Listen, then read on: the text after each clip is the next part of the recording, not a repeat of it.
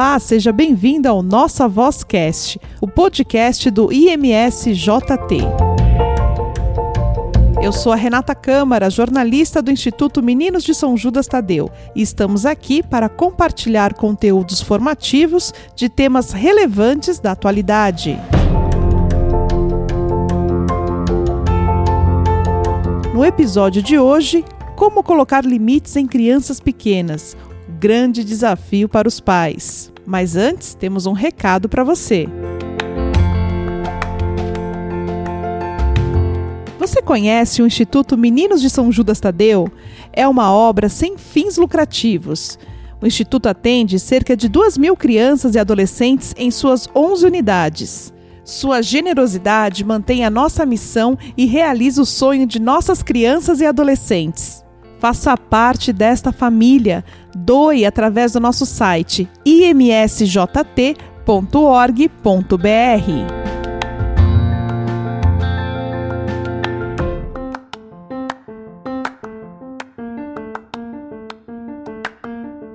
O isolamento social trouxe à tona muitas questões relacionadas à convivência em família. Uma delas é como manter a casa em harmonia com a presença constante de todos no mesmo ambiente. Como colocar limites em crianças pequenas é um grande desafio para os pais. Vamos conversar hoje com a jornalista, coach comportamental, com especialização em análise de perfil e neurociência comportamental, a Estela Zulay. Estela, seja bem-vinda ao nosso podcast. Eu que agradeço o convite e estou aqui para ajudar vocês a esclarecerem o que for preciso em relação à educação. Pois é, né, Estela? Um assunto muito recorrente, né? Sempre foi, né? A educação, mas principalmente agora, com isolamento social, né? As crianças ainda não retornaram às aulas. Como é que faz para os pais que estão de home office em casa, tá trabalhando, tá educando, tá ensinando? Como é que é essa loucura? Qual a dica que você dá? É o seguinte, Renata, existe uma tensão acumulada de todos os lados, né? De repente, os pais se viram numa situação onde eles têm que dar conta de diversas demandas, diversas mudanças, é, muitos conflitos e perdas também, né?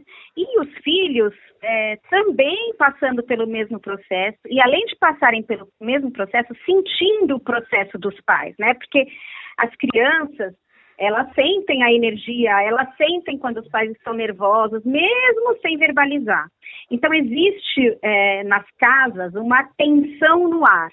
Uh, e aquele medo, aquele susto que todo mundo tomou com aulas online, com home office. É, eu, fa, eu fico comparando muito esse momento de pandemia com uma guerra, né? Quando estoura uma guerra, é, uma guerra ela vem já de alguma tensão que tinha no ar, é, já tinha uma preparação psicológica, as pessoas normalmente já sabem que alguma coisa pode acontecer nesse sentido. A pandemia veio nas nossas vidas como um tsunami, né? Uma, um terremoto, aconteceu de repente, sem aviso, por mais que a gente tivesse é, assistido pela televisão imagens do que estava acontecendo em outros países, é, foi muito difícil a gente acreditar que isso aconteceria conosco. Então, todos nós fomos pegos muito desprevenidos, despreparados e com muita coisa que estava acontecendo na nossa vida, na nossa rotina, que a gente estava empurrando com a barriga. E aí, nesse momento de isolamento, né, de confinamento, tudo isso que a gente empurrou com a barriga se juntou ali na sala, né? E de repente a gente teve que encarar um monte de situações, um monte de novas realidades e ter que lidar com isso de alguma forma. Com certeza a educação dos filhos já era um tema que vinha causando conflitos e estresse nos pais, né? Verdade. Muita falta, muita falta de, de orientação, muita confusão, né? Até onde eu posso ir, até onde eu posso falar não, até onde eu devo é, falar sim. É, uma avalanche de termos como empatia, autonomia, é tanta coisa, né?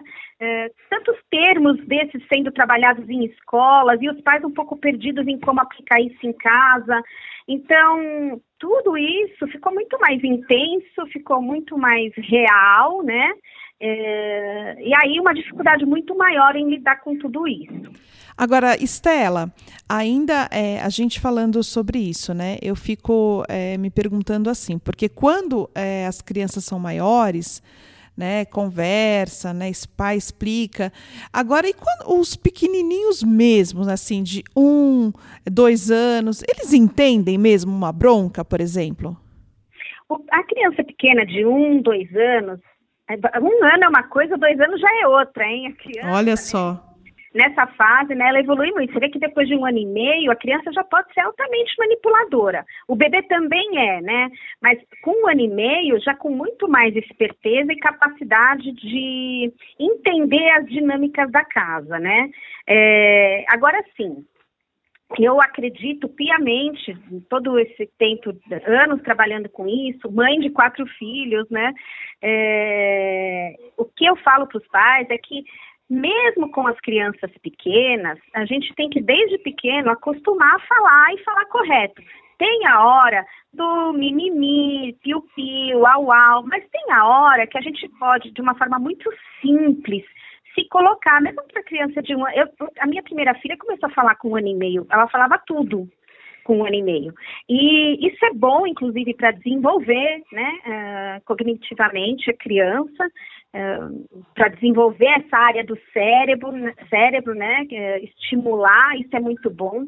E, às vezes, ah, você pode nem falar o que está acontecendo, mas fazer a criança entender que talvez você está um pouco triste, que talvez você esteja um pouco tensa, nervosa, através mesmo da sua expressão, ela vai entender. Agora, a partir dos dois anos, Renata, é, eu, eu confio muito na, no diálogo, na conversa, no, na conversa madura, mesmo com dois anos, viu? É, tem, por isso que eu falo, tem a hora de brincar, tem a hora de ser mimimi e tem a hora que você pode falar com a criança de uma forma mais madura, porém simples, porque ela vai amadurecer assim também e ela vai crescendo com consciência da realidade. Eu dou muito o exemplo dos tupperwares. É, criança que está engatinhando, né, que vai até é terror, né? Desaparece, você não sabe onde está, uhum. aconteceu alguma coisa. Aí tem aquela cena típica que a criança vai para a cozinha, abre os armários que estão baixos e começa a espalhar tudo, tirar tudo, né? E espalhar tudo pela, pelo chão da cozinha, taperué, panela, o que for, né? De repente você entra, tá lá, aquela, aquele mar de coisas no chão. E a tendência, quando a criança é pequenininha, a gente ri, achar engraçado, ai, você, né, fazer aqueles comentários assim. E, e eu acho que a gente até pode achar engraçadinho, né? Aliás, nada do que eu falo aqui é para que seja feito com raiva ou com nervosismo real, né? Isso não é saudável. Mas nesse momento, os pais, se eles querem viver numa casa onde as crianças vão poder fazer o que elas quiserem, espalhar bagunça, tudo bem. Mas se amanhã você pretende que seu filho seja é, mais disciplinado, que entenda quais são as regras da casa, é importante numa situação dessas você falar para a criança que não, fazer o gesto, não, isso não pode, mamãe não gosta, e com a expressão do, na face, né, no rosto, demonstrando isso, firmeza e mostrando que esse é o limite, que isso não pode, que existem coisas que a criança não pode fazer, que você não vai deixar, entendeu? E, os pais acreditam que não é uma hora é, que as crianças entendem esse treinamento, mas é, é daí que começa. É, eu lembro de uma situação que eu estava no elevador do shopping e entrou um, um, casal com um carrinho, né? E a criança também acho que tinha um ano e meio, algo assim, estava começando a andar, assim, andando, trabalhando. A criança pegou o carrinho, abriu a porta do elevador e foi embora. Olha e os pais só. riram e falaram: Ah, ele é que manda. Eu só olhei para o meu marido, ele olhou para mim, porque, né, aqui em casa é, realmente a gente fala muito do tema, né? E os pais acharam engraçado, riram para todo mundo. Ah, ele é que manda aqui. Ele é que manda aqui é uma frase que os pais jamais podem falar, nem na brincadeira, nem quando eles acham que a criança não está entendendo, entendeu? Senão, eles vão crescer com aquilo em mente. Agora, Estela, já nesse exemplo que você está é, contando aqui para gente, né? Você acha que falta é, hoje em dia postura do, dos pais para não para não chatear a criança? É, muito diferente a educação de, um, de uns anos atrás. Eu queria que você comentasse um pouco sobre essa postura dos pais.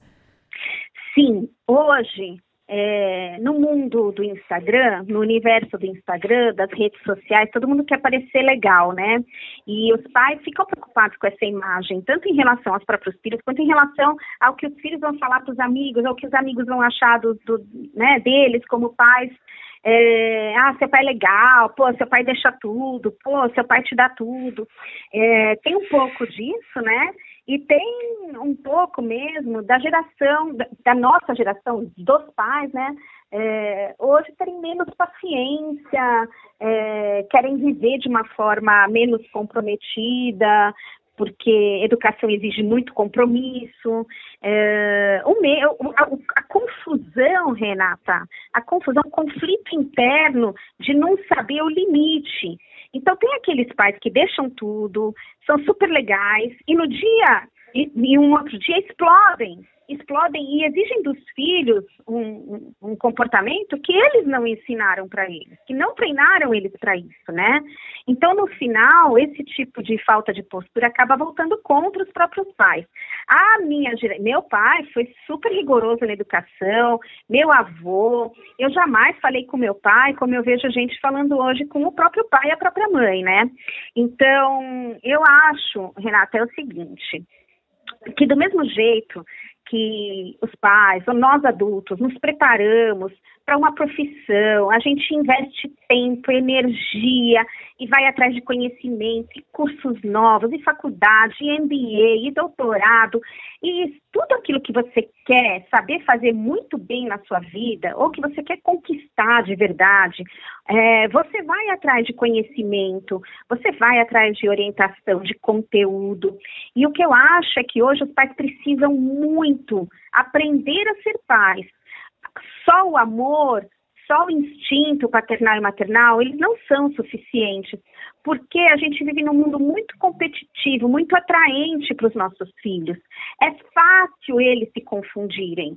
Então, se a gente não cria regras em casa, entende, primeiro os pais precisam entender quais, qual é o estilo de vida que eles levam, definir isso claramente, o pai e a mãe, para eles mesmos depois eles se alinharem em relação às regras que eles têm nas casas deles. Tipo, até aqui isso pode, aqui nessa casa isso ok, aqui nessa casa isso não vai acontecer. Eles têm que ter as regras claras para eles mesmos como, pa como pais, para depois colocarem essas regras para os filhos. E para tudo isso, exatamente no mundo muito competitivo, onde todo mundo quer ser legal, parecer bonito, ter uma vida gostosa, linda, família doriana, é, confunde muito os pais, né? Eles entram em conflito em como colocar esse limite, qual é o linguajar, qual é a forma, e aí eles vão para os dois extremos, né? Ou muito permissivo ou na, no agressivo. Porque o agressivo já é a própria frustração dos pais de não terem conseguido educar os filhos como eles queriam. Apesar das diferenças, óbvio, né? Cada ser humano é um ser humano, existe a essência daquela, daquela criança, né? Que ela já nasceu com aquilo. Isso também é uma coisa que os pais precisam entender e ter esse olhar. Para quem tem mais de um filho, sabe que nenhum filho é igual ao outro e a gente precisa entender essas diferenças. Agora, exige um pouco de técnica, um pouco de conhecimento. Hoje você tem aí à disposição na, na internet uma avalanche de conteúdos, né? Assim, vídeos, é, artigos, lives, livros, o que você quiser, para estar tá em contato com o tema, para escutar sobre uh, outras mães compartilhando, outros pais, participar de workshops online, participar de encontros, uh, ver vídeos de educadores, é, então, acho que é muito importante os pais entenderem que eles, eles precisam de um preparo, é, de um preparo intelectual para lidar com tudo isso, né? Tanto se fala hoje em inteligência emocional e os, jovens do futuro vão ter que ter inteligência emocional, mas eles têm que ser educados por pais que também têm ou entendem o que é uma inteligência emocional, que entendem do que se trata empatia, é, do que se trata um mundo colaborativo, criar esse clima colaborativo em casa. Às vezes eles querem, mas não sabem como, não conhecem os caminhos. Então, sempre a minha, a, a minha luta é para que os pais se empoderem é, dessa tarefa que é educar os filhos e se empoderem com a mesma é, seriedade que eles encaram qualquer outra atividade que exige muita responsabilidade e que eles buscam resultados, entende? Nossa, muito bacana o que a, Estela Zulay está falando aqui para a gente, né? A gente está conversando sobre colocar limites, né, nas crianças é, pequenas, é um grande desafio para os pais. Agora eu fiquei curiosa, Estela, com o seguinte: você é mãe de quatro filhos. Você mesma falou, cada um tem a sua essência, né?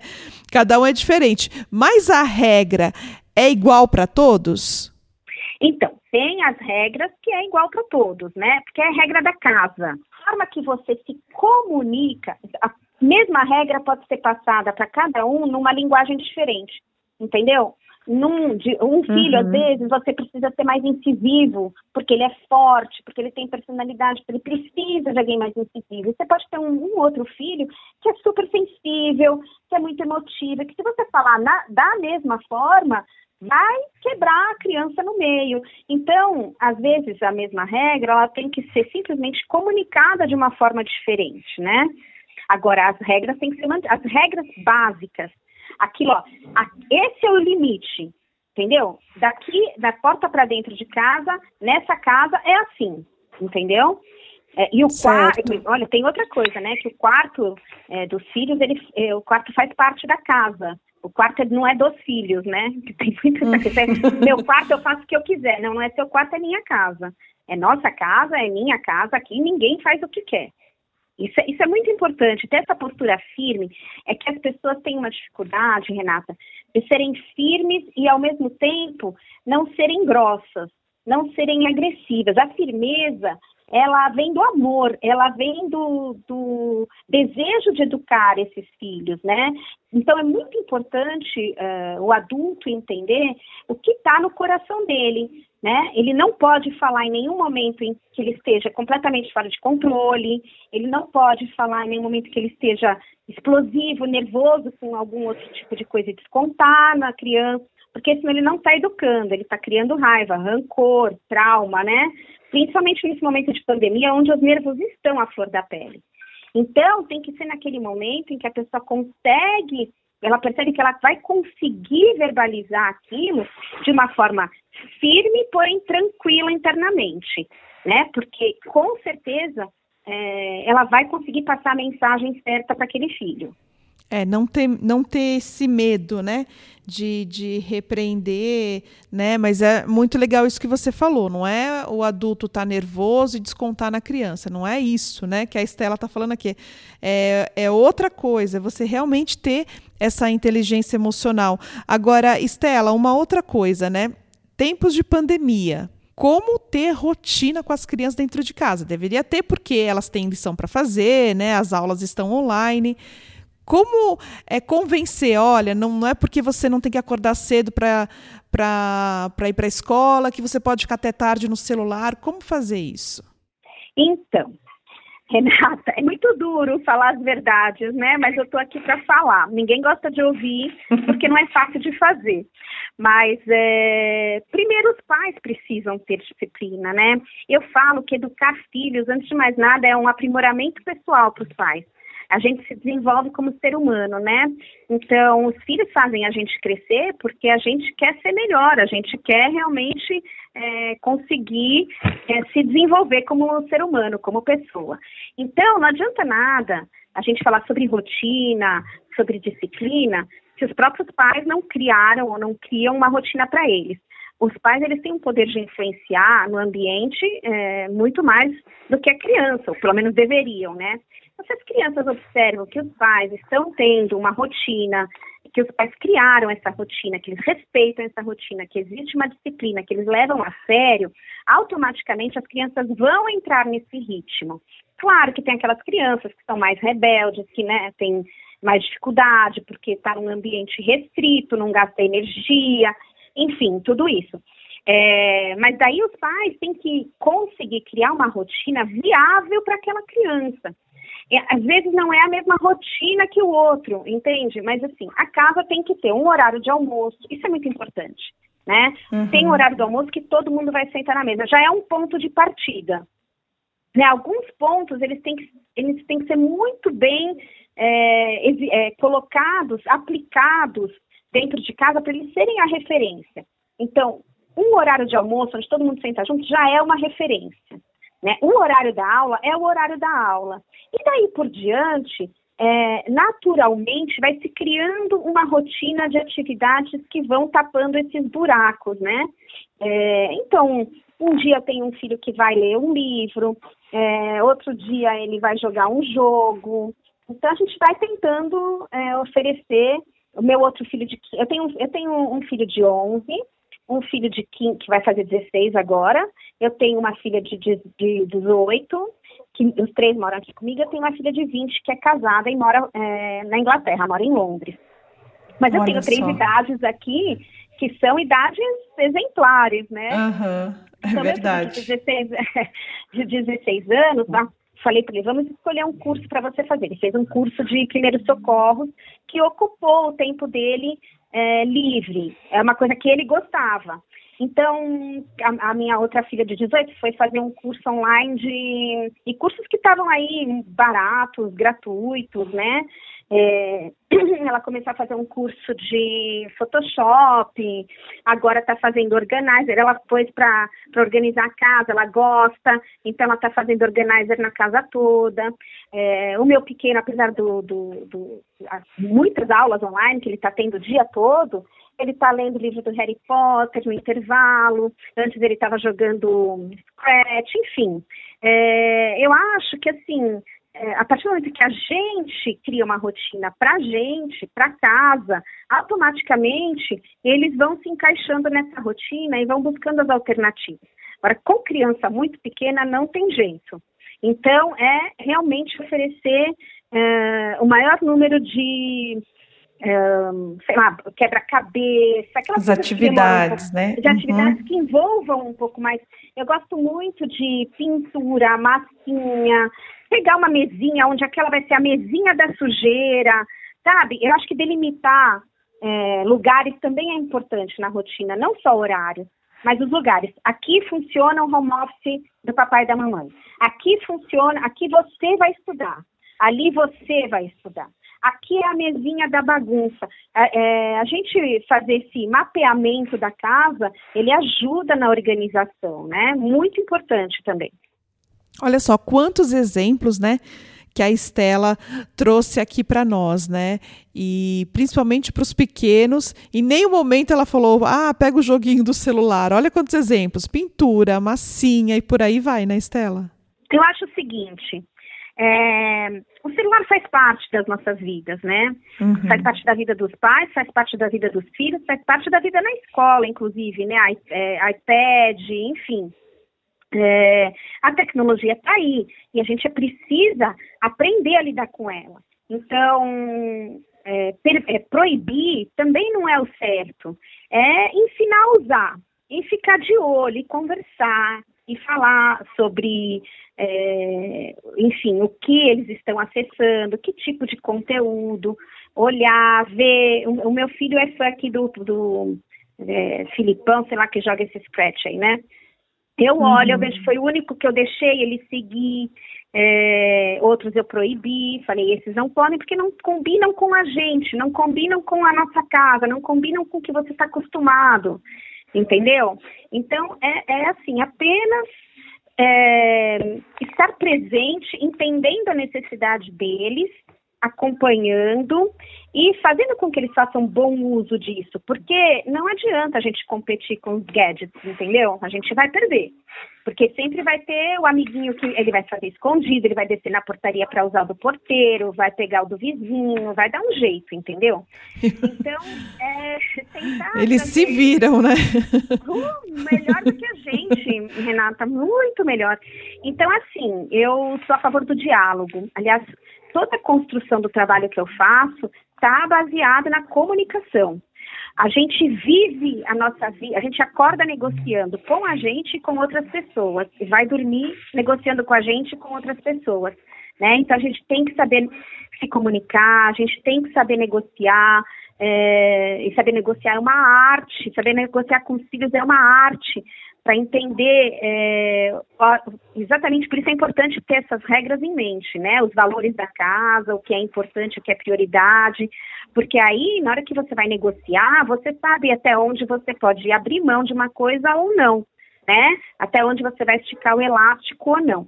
Mas a comunicação é sempre o segredo para absolutamente tudo que você quer construir em termos de relacionamentos, tanto em casa, amorosos, profissionais. O que dizer então da educação dos filhos, que exige muita conversa, muito diálogo, muita abertura porque a gente vive na geração das portas fechadas, eu falo, né? Os adolescentes, eles vivem em mundos e universos paralelos nas portas fechadas dos quartos deles. E essas portas fechadas, elas simbolizam muito, muito além das portas, né? É, o que essa porta fechada grita e mostra para os pais é que eles estão fechados lá dentro, para o que está do lado de fora do quarto deles. Então, abrir as portas é, dos nossos filhos é muito importante. Essas portas precisam estar abertas e elas só se abrem através da comunicação. A comunicação ela, ela acontece através do que você fala e, do, e de como você escuta. A escuta também é muito importante na educação. É muito importante isso que a, a Estela está falando tudo aqui para nós, né? E nesse tempo de pandemia, isolamento social, quantos e quantos depoimentos que a gente ouve dos pais falando: olha, eu conheci meu filho mais agora, estou aproximando. Então, de tudo que aconteceu de ruim, a gente tem algumas coisas boas aí para tirar disso tudo. Estela, muito obrigada pela sua participação aqui no podcast do Instituto Meninos de São Judas Tadeu. Eu quero abrir um espaço para você deixar as suas redes sociais, né, para o pessoal seguir lá, Estela. Muito obrigada, Renata, pelo convite. Foi um prazer. Eu olhei aí o Instagram de vocês, achei o trabalho incrível, abri o site. Parabéns o mundo precisa desse tipo de atitude, desse tipo de postura, desse tipo de influência, para a gente conseguir, principalmente a partir da pandemia, né, construir um mundo melhor. Bom, meu nome é Estela Zulay, eu estou em absolutamente todas as redes sociais, vocês podem me acompanhar no Facebook, no meu Instagram, no meu canal do YouTube, eu tenho um blog, Dia a Dia by Estela Zulay, tem bastante artigos sobre educação, eu tenho no Spotify um podcast, Educar é para quem tem coragem, e tem um que eu criei para a pandemia, que é o Centro de Apoio Socioemocional, são dois é, é, podcasts que eu tenho no meu Spotify, e eu tenho no meu IGTV também, no meu YouTube, bastante entrevistas, vídeos, onde eu trato do tema de educação de filhos. Então fiquem à vontade e espero vocês aí nas minhas redes. Tá certo, Estela. Mais uma vez, muito obrigada. Tenha um excelente dia. Obrigada, igualmente. Tchau, tchau, Renata. Você ouviu Nossa Vozcast, o podcast do IMSJT. Muito obrigada pela sua companhia. IMSJT. Amar é a nossa missão.